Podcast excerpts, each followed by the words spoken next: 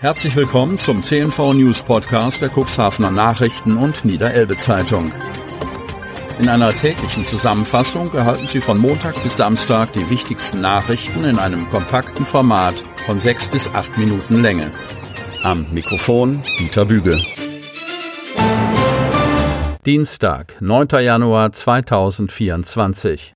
Landwirte protestieren mit Treckerkolonnen und legen den Verkehr still. Kreis Cuxhaven.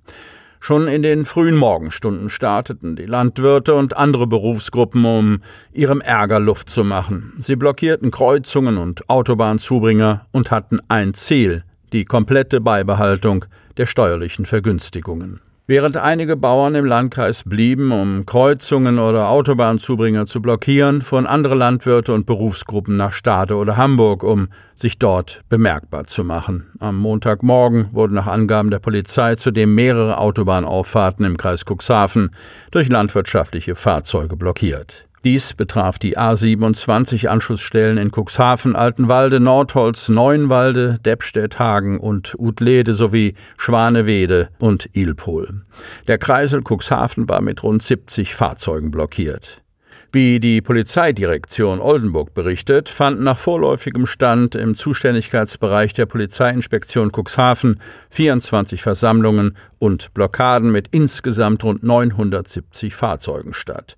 Landwirte versperrten Kreuzungen in Lamstedt und Kadenberge sowie die Ortseinfahrt Wingst-Hemmoor über die Bundesstraße 73. Doch nicht nur die Landwirte, sondern auch viele handwerkliche Betriebe protestierten und zeigten sich solidarisch.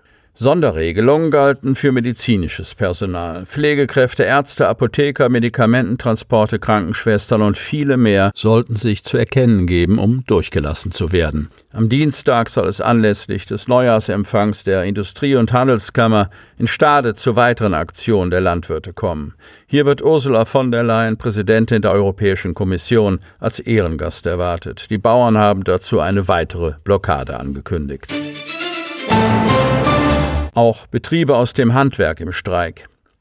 Cuxhaven.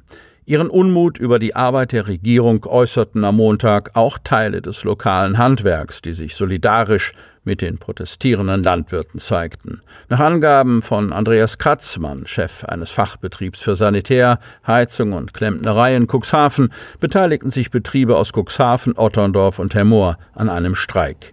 In den Mittelpunkt ihres Protests stellten die Betriebe die Kritik an ständig weiteren bürokratischen Vorgaben, eine in ihren Augen planlose Umweltpolitik und hausgemachte Kostenexplosionen im Zusammenhang mit dem Bau von Wohnraum und der Energiewende.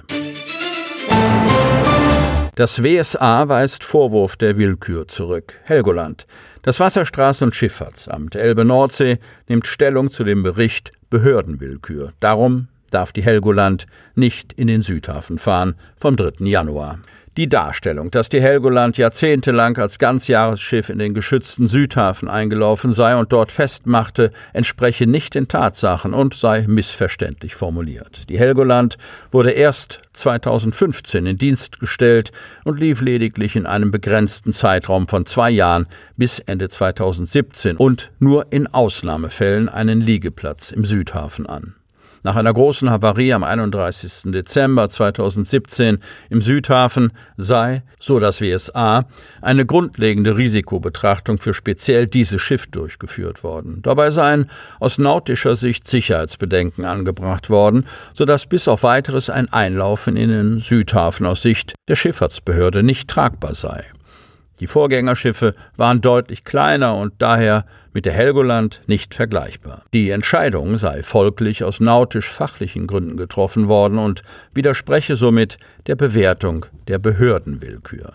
Weiterhin führt das WSA Elbe Nordsee an, dass dem Schiff für die Nacht auf den 1. Januar 2024 alternative Liegeplätze im bundeseigenen Hafen angeboten worden seien, diese jedoch seitens des Schiffs nicht angenommen worden seien. Positiver Trend bei mobilen Rettern.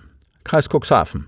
Das mobile Rettersystem wurde im Juni 2022 im Bereich der integrierten Rettungsleitstelle Bremerhaven in Betrieb genommen. Die Idee hinter diesem System ist, dass bei einem Herz-Kreislauf-Stillstand zufällig in der Nähe befindliche Retter eingreifen und bis zum Eingreifen des Regelrettungsdienstes lebensrettende Sofortmaßnahmen durchführen. Dabei liegt es auf der Hand, je mehr registrierte Retter es gibt, desto besser wird das System funktionieren. Denn es ist außerordentlich wichtig, bei einem solchen Ereignis so schnell wie irgend möglich einzugreifen, da das Gehirn bereits nach nur drei Minuten irreversible Schäden erleidet. Defibrillatorenstandorte lassen sich ebenfalls in das mobile Rettersystem integrieren, damit ein dritter Helfer solch einen Defi zum Einsatzort bringen könnte. Aber im Gegensatz zu anderen Landkreisen, wie zum Beispiel Rothenburg-Wümme, stehen solche Standortdaten auch 18 Monate nach Start des Systems, immer noch nicht zur Verfügung. Immerhin haben sich in den 18 Monaten, die seit dem Start vergangen sind, bis zum heutigen Tag fast 700 mobile Retter ausbilden und registrieren lassen. Ein beachtliches Engagement zahlreicher ehrenamtlicher Helfer und Ausbilder. Wenn man voraussetzt, dass 0,2 Prozent der Bevölkerung der Landkreis Cuxhaven und Osterholz sowie der Stadt Bremerhaven ausreichen, um genügend Retter im System zu haben, dann braucht man etwa 760 Helfer. Eine Zahl, die in diesem Quartal in erreichbarer Nähe liegt.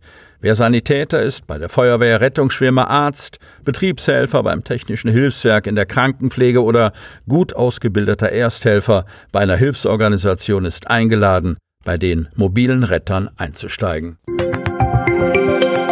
Sie hörten den Podcast der CNV Medien. Redaktionsleitung Ulrich Rode. Produktion Win Marketing, Agentur für Podcast-Produktionen.